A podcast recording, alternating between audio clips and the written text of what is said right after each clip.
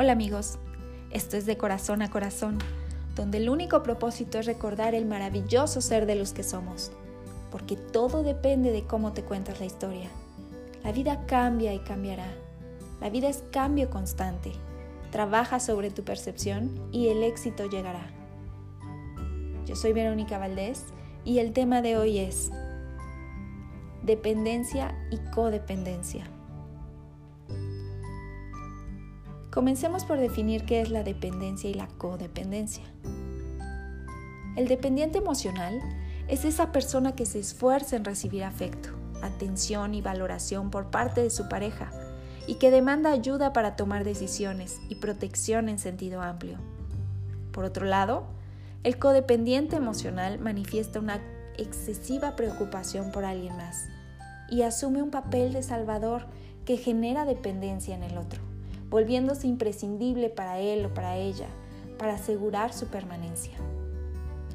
Si bien es cierto que no hay parejas perfectas, ni matrimonios perfectos, pero ¿sabías tú que estas conductas o enfermedades son mucho más comunes de lo que crees?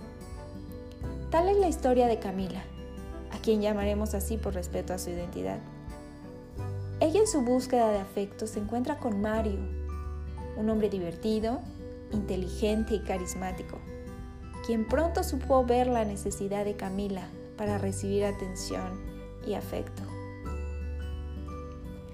Así, ellos inician una relación y en el proceso, Mario muestra conductas de control, prohibiéndole a Camila amistades, incluso controlando su forma de vestir.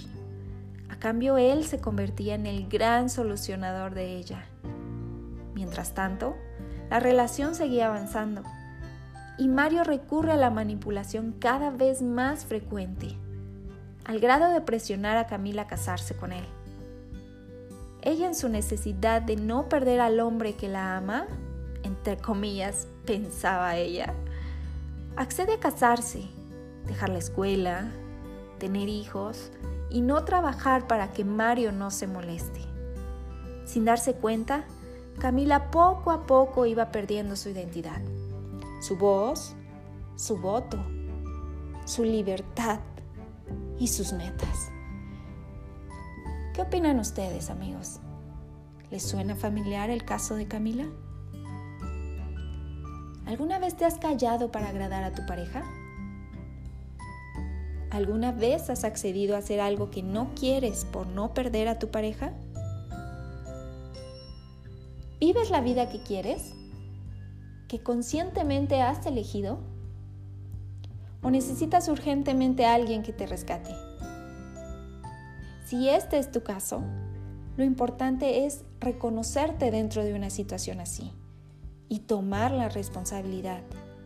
Ojo, no culpa, pero es importante saber que tú puedes cambiarlo, que existen grupos de ayuda donde anónimamente puedes tratarte, que esto es una adicción y que con la ayuda adecuada puedes superarlo, pero tienes que decidirte y atreverte a tomar el control de tu vida.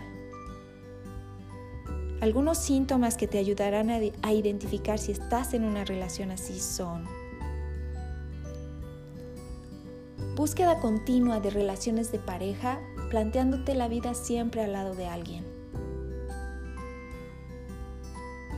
Necesidad excesiva de la pareja, que deriva en contactos muy frecuentes y a veces inapropiados.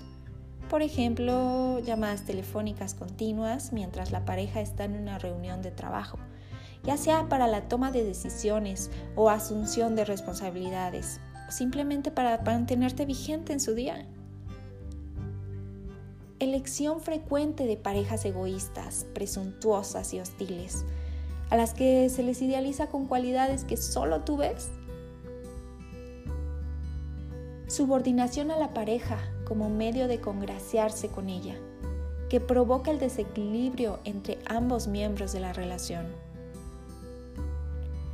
Prioridad de la relación de pareja sobre cualquier otra cosa, que puede ocasionar una desatención prolongada de aspectos importantes de la persona como su familia, su trabajo o sus propias necesidades.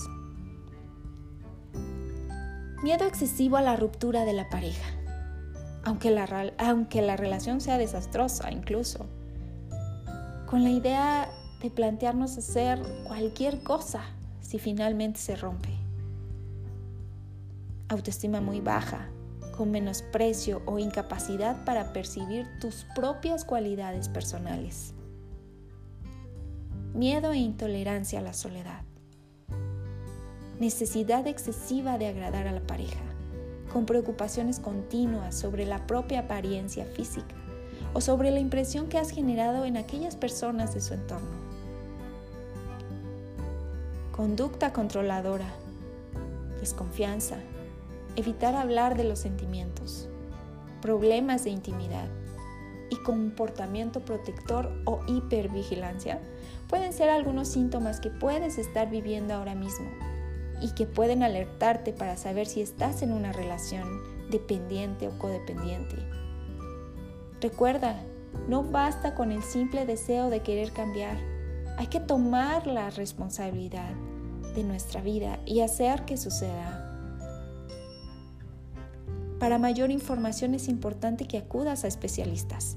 Saber que existen muchos grupos de apoyo donde puedes acercarte y que cuentas con gente especializada en el tema y que además puede proporcionarte apoyo y orientación importante.